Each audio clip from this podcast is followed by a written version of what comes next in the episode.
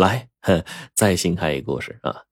在这个明朝末年呢，方城啊有一个方员外，哎，仗着他叔父啊是一个总督，就在方圆百里巧取豪夺，富甲一方。他这人呢有一嗜好，就是爱吃，天上飞的，地上跑的，水里游的，他巴不得吃个遍。方府上光是厨子就二十来个，可是这一天呢，这方府上上下下的厨子使出浑身的解数。这方员外就怎么也提不起胃口。原来前两天方员外进山打猎，遇见高人了。这人自称姓简，说是为了躲避仇家追杀，才举家搬到深山里住的。那简大厨啊，一见是有贵客，端上了一盘红烧猪肘，啊，说是独门绝活。方员外他也瞧不上这普普通通的猪肘子呀，但是碍于情面，还是夹起来一块呀，塞嘴里了。哪知，哎呀，这猪肘一进嘴里，方员外就愣了呀，继而闭上眼睛，细细的品味着，满脸的陶醉呀，连连夸赞。当天晚上，这一盘子猪肘子，方员外足足吃了得有半个时辰。解铃还需系铃人呐，管家就请方员外的令啊，赶紧进山高价请那个简大厨出山。那简大厨也不扭捏啊，赶了几头猪，欣然来到方府。从此，这方员外呀。天天就能变着法的吃上这个简氏猪肘。有一天呢，他就想趁机打听其中奥妙。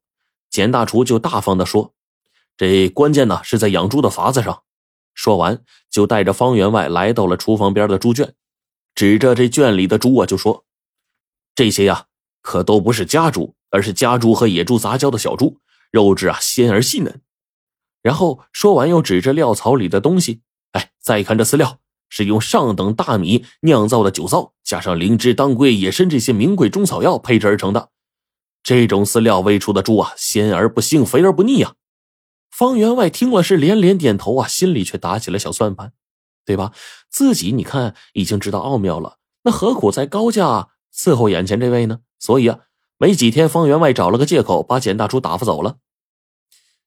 从此啊，方员外就圈下一块地，让众人。好吃好喝伺候这一卷猪，可是啊，这猪肘子呢，经过厨子这么一做，这味道啊，不如简大厨的十分之一。正当他懊恼之际呢，他叔父方总督命人送话给他，清明要回家扫墓去，命他准备好好接待。方员外是喜不自胜，早早就安排妥当了，唯有饮食。他呀，这是思来想去的，觉得还是请简大厨的猪肘。哎，定能讨叔父的欢心。无奈他只能亲自拎着厚礼进山，求简大厨再次出山。这简大厨呢，倒也爽快，只要价钱出的高，他是走的潇洒，来的轻松啊！啊，趁此机会，方员外又问起那秘诀了。这简大厨看着圈里的猪啊，就说：“野猪配的种啊，当然不能圈着养。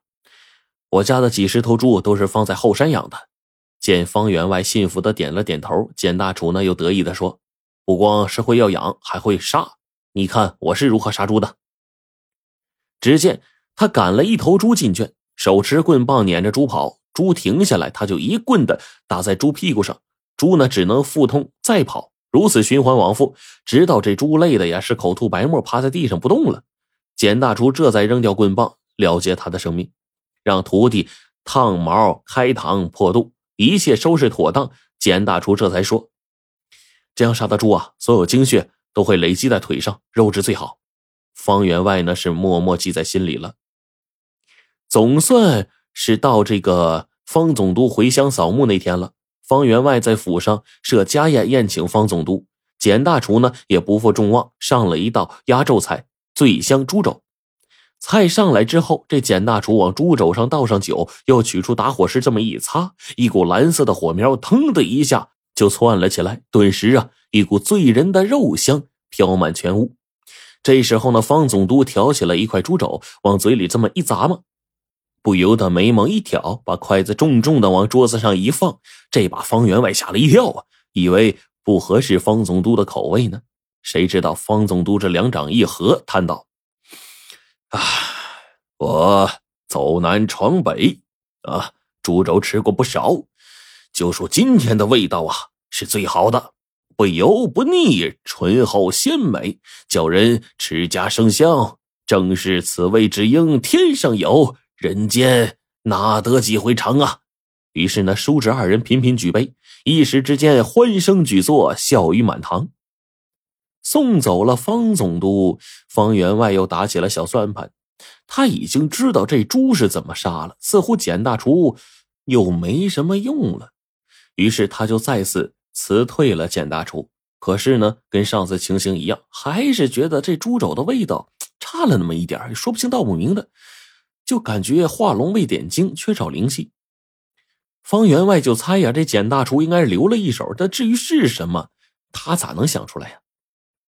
然后转眼就到了大雪纷飞的时候，方总督忽然捎话来说，宫里的这个陈公公要来方员外府上游玩，让方员外准备猪肘宴。